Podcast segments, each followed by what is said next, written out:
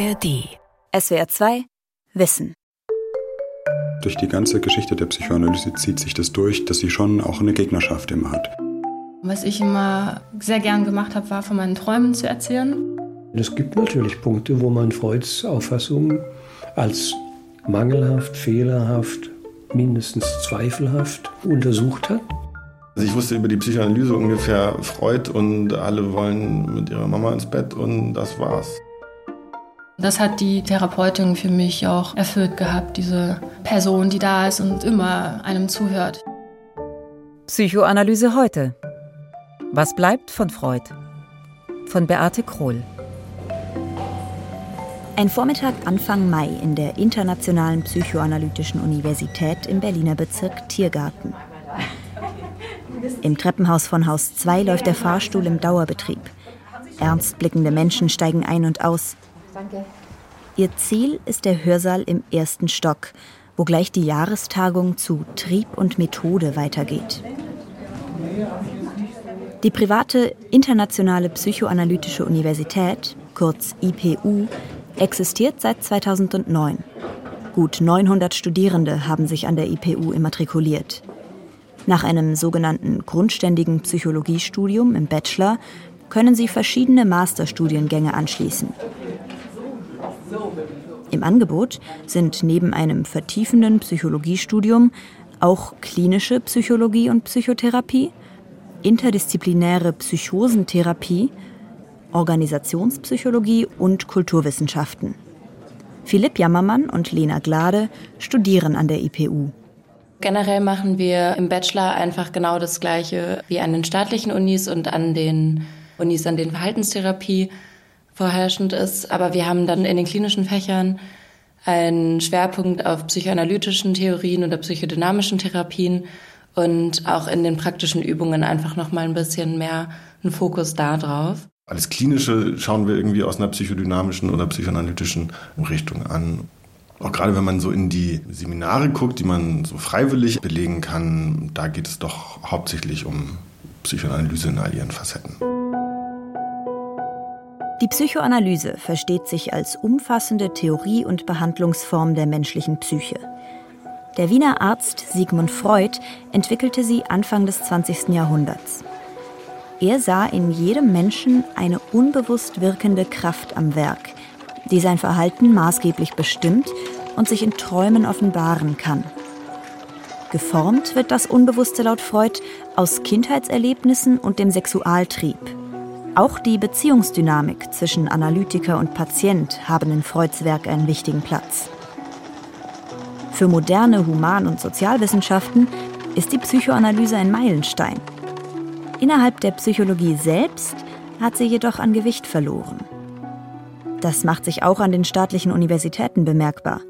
Vor allem im Bereich der klinischen Psychologie, also jener Wissenschaft, die sich mit der Entstehung und Behandlung von psychischen Störungen befasst. Hier dominieren Verhaltenstherapeuten. Nur noch ein einziger staatlicher Lehrstuhl besitzt einen psychoanalytischen oder, wie es fachlich richtig heißt, psychodynamischen Schwerpunkt. Die Gründer der IPU kritisieren das. Sie wollen das Erbe Sigmund Freuds erhalten. Und Studierende wie Philipp Jammermann und Lena Glade nehmen hohe Kredite auf, um die Privatuni besuchen zu können. Was für mich den Unterschied macht, ist, dass die Psychoanalyse weitergeht als andere Verfahren. Also, dass wir nicht nur die Symptomheilung oder Symptomlinderung in der Therapie dann als Ziel haben, sondern auch schauen, was steht da eigentlich hinter, welche Funktion hat die Dysfunktion. Nicht nur bei den Studierenden an der IPU formiert sich Widerstand gegen die, wie Sie sagen, Ausgrenzung ihrer Disziplin an den staatlichen Psychologiefakultäten. Auch in einer Altbauvilla im Heidelberger Westen wird am Erhalt der Psychoanalyse gearbeitet. Guten Tag, Frau Lötz. Hier lang? Cecile Lötz und Jakob Müller arbeiten in Heidelberg als Psychoanalytiker.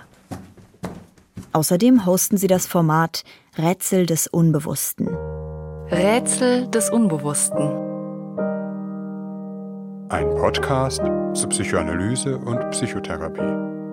Die Idee zum Podcast ist entstanden, weil Freunde von Cecile Lötz und Jakob Müller wissen wollten, wie Psychoanalytiker eigentlich arbeiten.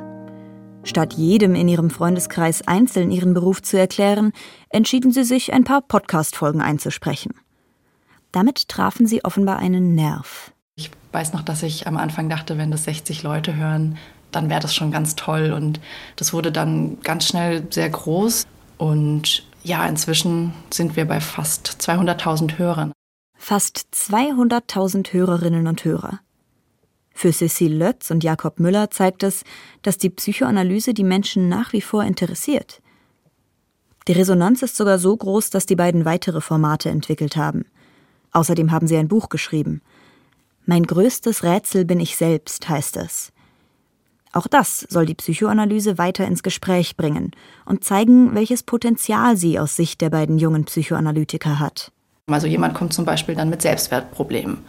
Und diese Selbstwertprobleme, die tauchen nicht einfach irgendwann plötzlich in uns auf, sondern die haben einen Zusammenhang zu unserer Geschichte. Und den versuchen wir zu verstehen. Also wir wollen nicht einfach Übungen machen, Affirmationen sozusagen. Mir geht es gut, ich bin etwas wert. Das wäre ein Umgang vielleicht damit, sondern wir versuchen zu verstehen, warum sind die Selbstwertprobleme überhaupt aufgetreten. Die Vertreter der Psychoanalyse rühmen die Analyse dafür, dass sie tiefer geht als beispielsweise eine Verhaltenstherapie. Die ziele lediglich darauf ab, die Symptome zu kontrollieren, sagen sie. Die Psychoanalyse hingegen ergründe die Ursachen der psychischen Probleme. Doch die vielbeschworene Stärke der Psychoanalyse ist zugleich auch ihre Achillesferse. Sie kann bis zu 300 Stunden dauern. Allerdings gibt es auch kürzere psychoanalytische Therapien, die einen ähnlichen Stundenumfang wie Verhaltenstherapien haben. Auch sonst, versichert Jakob Müller, habe sich bei der Psychoanalyse viel getan. Die Entwicklung ist, dass sich die Psychoanalyse sehr diversifiziert hat. Es ist wirklich nur noch eigentlich ein Oberbegriff für sehr vieles. Man müsste eigentlich sagen psychoanalytische Therapieverfahren. Und ich glaube, diese Flexibilisierung, das ist absolut ein Trend in der Psychoanalyse. Man nimmt sich für jeden Patienten, für jede Problematik so ein bisschen das, wo man das Gefühl hat, das passt dahin. Das könnte diese Person brauchen. Die Psychoanalyse hat sich angepasst und ist wandlungsfähig. Darauf legen ihre Befürworter viel Wert. Auch Monika Pessler ist viel an einem modernen Blick auf die Psychoanalyse gelegen. Die Kunsthistorikerin leitet das Freud-Museum in Wien. Wenn wir uns hier im Stiegenhaus der Berggasse 19 befinden, am Ursprungsort der Psychoanalyse, befinden wir uns schon im ersten Ausstellungsraum. Das heißt, die Renovierung und die Reorganisation des Museums geht davon aus, zu zeigen, was am Ursprungsort der Psychoanalyse übrig geblieben ist und was im Original noch erhalten ist. Das Freud-Museum, in dessen Räumen Sigmund Freud bis zu seiner Flucht vor den Nationalsozialisten gewohnt und praktiziert hat, gibt es seit 1971. 2020 hat es mit einem neuen Konzept wieder eröffnet, das den aktuellen Zustand der Psychoanalyse nahezu perfekt beschreibt. Obwohl es nahegelegen hätte, die originale Einrichtung in Freuds Praxis und Wohnung zu rekonstruieren, hat sich Monika Pessler dagegen entschieden. Was fehlt, fehlt. So sind interessante Leerstellen geblieben, die zum Nachdenken anregen. Anderes haben die Direktorin und der Architekt unter alten Schichten neu entdeckt. Hier im Herzen des Ursprungsorts der Psychoanalyse finden wir eigentlich einen mehr oder weniger leeren Raum vor. Und was wir freigelegt haben, sind zum Beispiel die Spuren, die geblieben sind, wie ein alter Wienerberger Ziegel, mit dem das Ofenrohr verschlossen wurde, als Freud hier eingezogen ist und ein bisschen renoviert hat. Und hier an der Wand wo die berühmte psychoanalytische Couch stand, die heute im Freud-Museum in London zu sehen ist, haben wir nichts anderes gemacht, als diese leere Stelle zu markieren, indem wir die Wand abgezogen haben. Und zwar genau an diese Fläche, die früher ein Wandteppich markiert hat. Monika Pessler ermuntert die Museumsbesucher, sich ihrer Fantasie zu bedienen. Konservieren um des Konservieren willens ist nicht ihr Ding. Genau das haben aber Analytikerinnen und Analytiker mit der Psychoanalyse lange gemacht. Möglicherweise zu lange.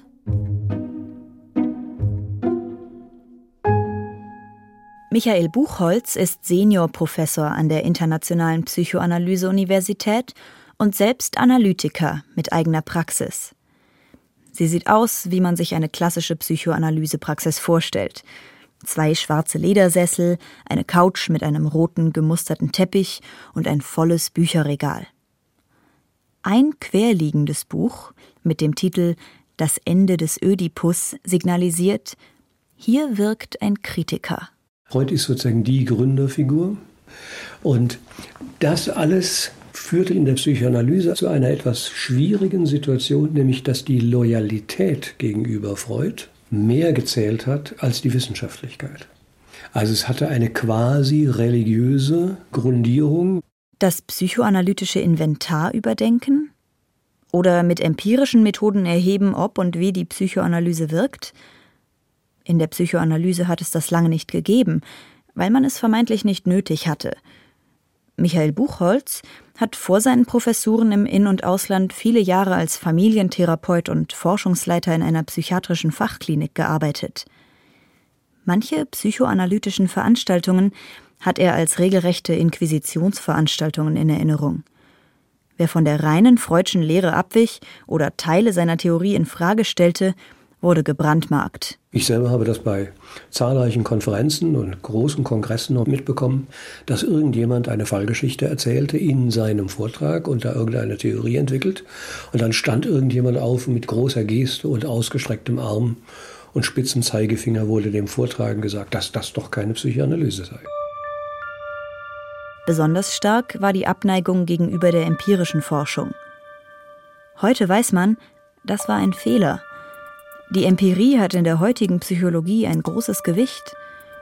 So stützen sich beispielsweise die Autoren der Behandlungsleitlinien von psychischen Störungsbildern bei ihren Empfehlungen ausschließlich auf empirische Studien und nicht auf die in der Psychoanalyse lange hochgehaltenen Fallstudien, in denen Analytiker einzelne Therapieverläufe beschreiben. Dass die Psychoanalyse einen so schweren Stand an den staatlichen Psychologiefakultäten hat, bedauert Michael Buchholz dennoch. Bei aller Kritik hält er sie für ein hilfreiches Therapieverfahren und bildet als Lehranalytiker auch Psychoanalytiker aus. Und wie sieht eine zeitgemäße Psychoanalyse nun aus? Anna Holler, die im wirklichen Leben anders heißt, hat sich bereit erklärt, darüber zu sprechen. Die 34-jährige Geisteswissenschaftlerin hat eine Psychoanalyse gemacht, nicht aus Neugier, sondern weil sie unter massiven psychischen Problemen litt. Im Endeffekt kann ich schon sagen, dass das Problem, was ich primär hatte, ein familiäres ist. Ich konnte nachts nicht schlafen, ich war unkonzentriert, kam wieder in depressive Phasen, die vergleichbar waren mit wahrscheinlich mit denen, äh, die ich auch hatte, als ich so Anfang 20 herum war. Ich hatte Albträume, es hat mich einfach sehr belastet. Also man hat das, glaube ich, auch körperlich gesehen, dass ich dann auch wieder abgenommen hatte. Und hinzu kam, dass ich eben auch eine gewisse Angststörung auch hatte. Anna Holler ist mit einem cholerischen und gewalttätigen Stiefvater aufgewachsen. Er schrie, schlug, beschimpfte und erniedrigte sie, seit sie drei Jahre alt war, und stellte sie vor quälende Ultimaten, entweder der geliebte Sport oder der Freund. Einmal drohte er ihr auch, sie sich irgendwann angemessen vorzunehmen, auch wenn er dafür ins Gefängnis kommen sollte. Anlässe für die Ausraster gab es ständig. Nicht zu seiner Zufriedenheit erledigte Hausarbeit, eine mal nicht ganz so glänzende Note. Letztlich reichte es, dass Anna Holler einfach da war. Über die Gewalt gesprochen hatte sie bis zu ihrer Analyse so gut wie nie. Auch dort fiel ihr das Sprechen keineswegs leicht, anders als es das Klischee oft glauben macht, man liegt und labert. Wobei Anna Hollers Analyse, wie die meisten Analysen heute, im Sitzen begann. Für sie war das eher unangenehm. Das Sitzen dort vor Ort und von sich aus zu sprechen, fiel mir enorm schwer, weil ich Angst hatte, verurteilt zu werden, weil ich Angst hatte, dass das bewertet wird und mir irgendwie negativ angelastet wird. In der Psychoanalyse erlebte Anna Holler zum ersten Mal, dass ihr jemand zuhörte, ohne sie zu beurteilen. Anderthalb Jahre saß sie der Analytikerin gegenüber. Dann schlug ihr die Analytikerin vor, doch mal das Sprechen im Liegen auszuprobieren. Der Effekt sei verblüffend gewesen. Ich würde sagen, dass ich mich schon sehr selbst zensiert habe in den ersten anderthalb Jahren und dann im Liegen erst diese Zensur so langsam ablegen konnte. Also es war ein viel, viel leichteres Sprechen für mich, zu wissen, ah ja, direkt hinter meinem Kopf sitzt eine Person, die jetzt mir zwar zuhört, aber sie nicht mehr zu sehen, sie nicht mehr in meinem Gesichtsfeld zu haben, hat mich enorm befreit. Das freie, unzensierte Sprechen ist ein zentraler Bestandteil der psychoanalytischen Therapie. Eine andere wichtige psychoanalytische Methode ist das Sprechen über Fantasien und Träume, die bei Anna Holler meist Albträume waren. Dann gibt es noch die Übertragung. Sie gehört für Podcasterin Cecile Lötz zum Markenkern der Psychoanalyse. Also jemand kommt zum Beispiel dann mit Selbstwertproblemen. Und das wird sich in irgendeiner Art und Weise in der Regel auch in der therapeutischen Beziehung widerspiegeln. Zum Beispiel, dass die Person dann irgendwann merkt, das, was sie erzählt, da bekommt sie mal Angst, das ist vielleicht nicht wichtig genug. Und anders als in Alltagsbeziehungen thematisiert man genau das. Dass es im therapeutischen Prozess zu solchen Übertragungen kommt, erkennen auch die Vertreter anderer Psychotherapieverfahren an. Auch das zwischenzeitlich umstrittene Prinzip des Unbewussten findet sich heute in einigen anderen Therapieschulen wieder. In der Verhaltenstherapie spricht man von impliziten Schemata oder auch automatischen Gedanken. Und was ist mit Freuds Meinung über Frauen? und der abstrusen Behauptung, dass Homosexualität pathologisch sei und homosexuelle Menschen keine Analytiker werden können? Überhaupt mit seinen Theorien zur Sexualität? Die, sagt Jakob Müller, habe man in der modernen Psychoanalyse weitgehend beiseite gelegt. Todestrieb oder einen Trieb, jetzt mit den Eltern schlafen zu wollen und Sexualität sich mit den Eltern zu wünschen.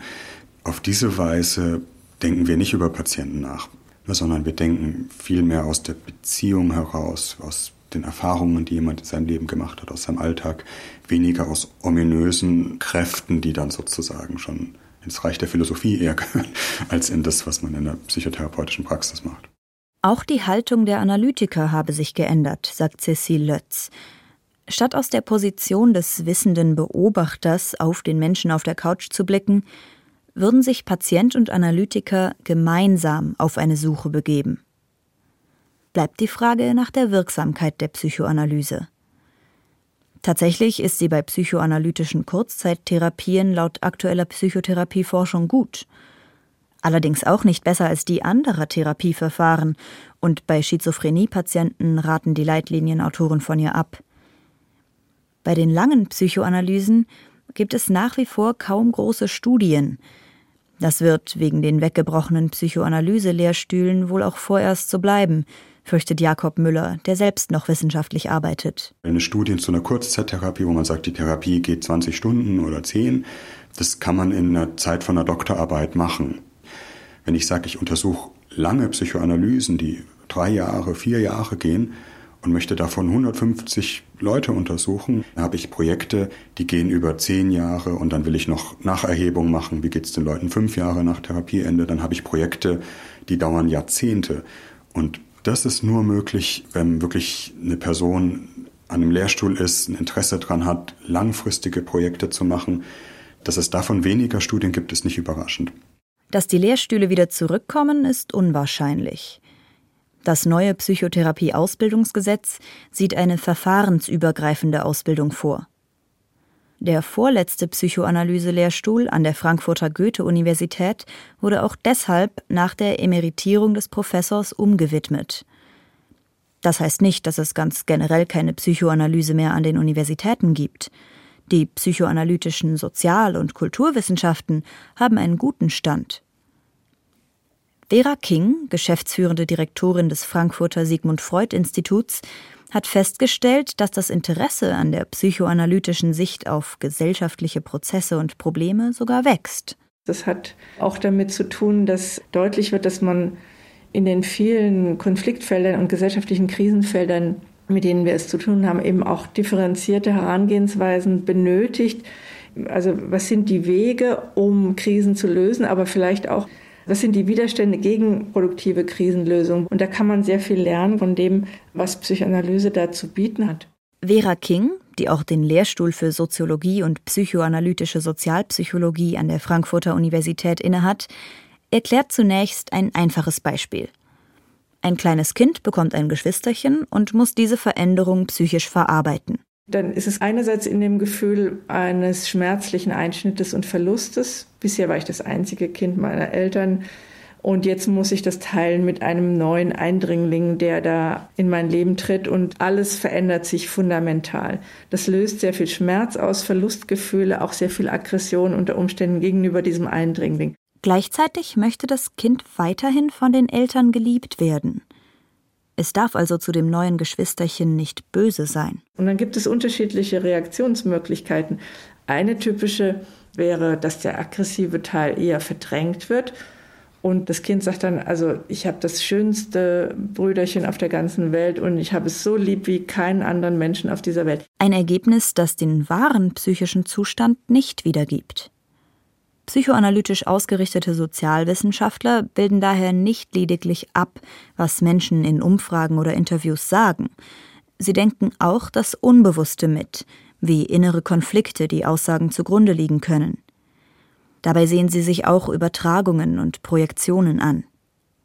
Projektion heißt, dass man das, was man an sich selbst nicht leiden kann, anderen zuschreibt und dort bekämpft. Während der Corona-Pandemie waren viele solche Projektionen zu beobachten. So bezeichneten viele Querdenker andere Menschen abfällig als Schlafschafe oder Sklaven, weil die sich an die staatlichen Corona-Regeln hielten. Vera King hat diesen neuen antidemokratischen Rebellentypus zusammen mit Kollegen in einer Pilotstudie untersucht.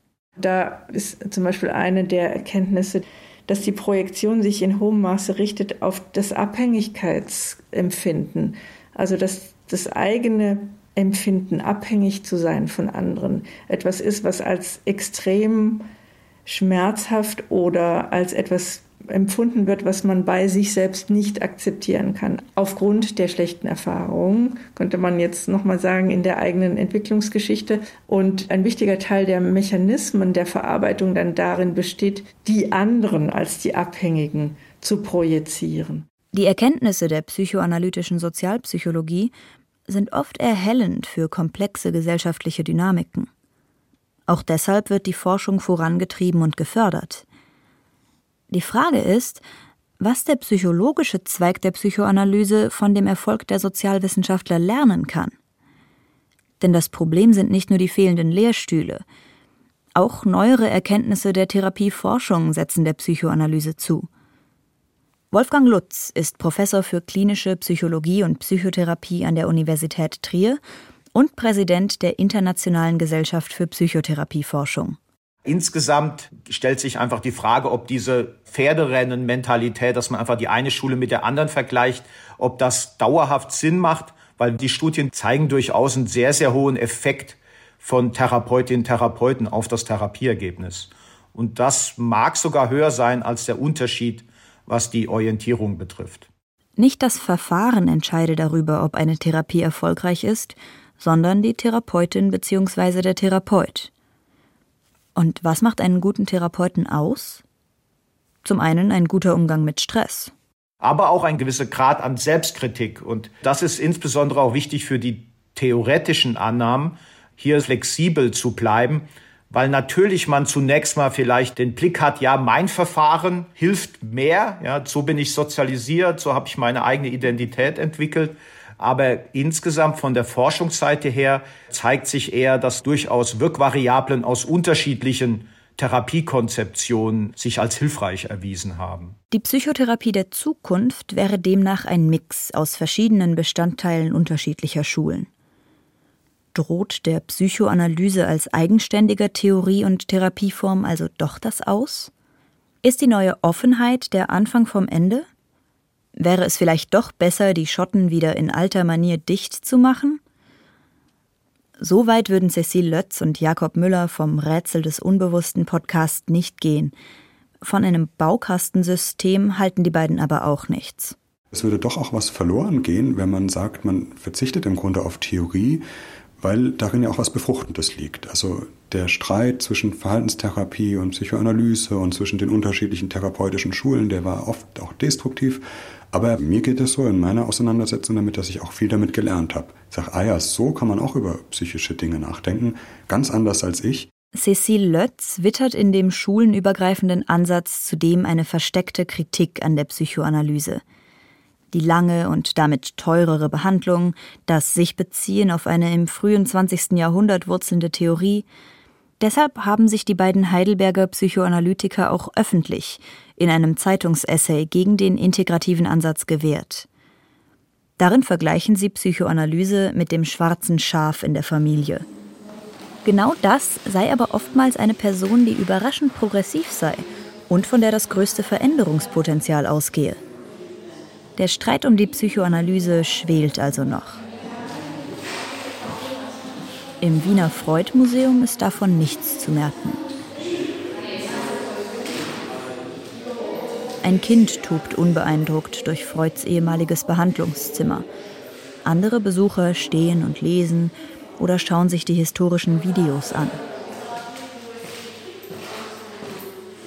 Auch die Dauerausstellung Die unendliche Analyse ist gut besucht. Hier erzählen Vertreter aus fünf psychoanalytischen Schulen, was ihre Variante der Psychoanalyse ausmacht. Was auffällt, ist, wie viele junge Menschen durch die Räume gehen. Obwohl Monika Pessler auf Rekonstruktionen verzichtet hat und es auch nur wenig interaktive Elemente gibt. Eine Besucherstudie hat kürzlich ergeben, dass ein Drittel der Besucher zwischen 20 und 30 Jahren alt ist. Kein Wunder, findet sie. Ich glaube, dass die Psychoanalyse als Kulturtheorie und als Haltung dem Menschen gegenüber ein gutes Angebot macht, mit dem Menschsein auch in unseren Zeiten zurechtzukommen. Und zu versuchen zu verstehen, wie die menschliche Psyche funktioniert grundsätzlich, ist etwas, was Menschen jeden Alters in Zeiten wie diesen sehr interessiert, wo Ängste, auch psychische Erkrankungen häufiger werden wo besondere Lebenssituationen mit Krieg in Europa, mit einer Pandemie auch die Gesellschaft spaltet. Vielleicht kommt die Psychoanalyse wieder. Vielleicht bleiben auch nur Teile von ihr. Das Zuhören, das freie Sprechen, die Übertragung, die Projektion. Das Haus in der Berggasse 19 spiegelt den Schwebezustand perfekt wider. Mit seinen Leerstellen lädt es ein, innezuhalten, nachzudenken und sich Zeit zu nehmen. Die Erben Freuds richten sich sein Haus heute so, wie es für sie stimmt. SWR 2 Wissen Psychoanalyse heute. Was bleibt von Freud? Autorin Beate Krohl, Sprecherin Paula Schischonka, Redaktion Marisa Gerlinger, Regie Günther Maurer. Und hier noch ein Hörtipp. Moin, ich bin Hubertus Koch und mein Bremen Next Podcast Süchtig nach alles geht in die zweite Staffel. Diesmal treffe ich Kokain- und Ecstasy-Konsumenten, kläre die Frage, ob auch Liebe oder Fußball süchtig machen können und ob wir als Gesellschaft nicht abhängig vom Auto sind. Ich besuche Süchtige aller Art bei Ihnen zu Hause, bin draußen unterwegs und mich besuchen danach tolle Gäste im Studio. Zwischen Sucht und Lifestyle, Süchtig nach alles, die zweite Staffel, jetzt exklusiv in der ARD Audiothek. SWR 2 Wissen. Alle Folgen in der ARD Audiothek. Manuskripte und weitere Informationen unter swr2wissen.de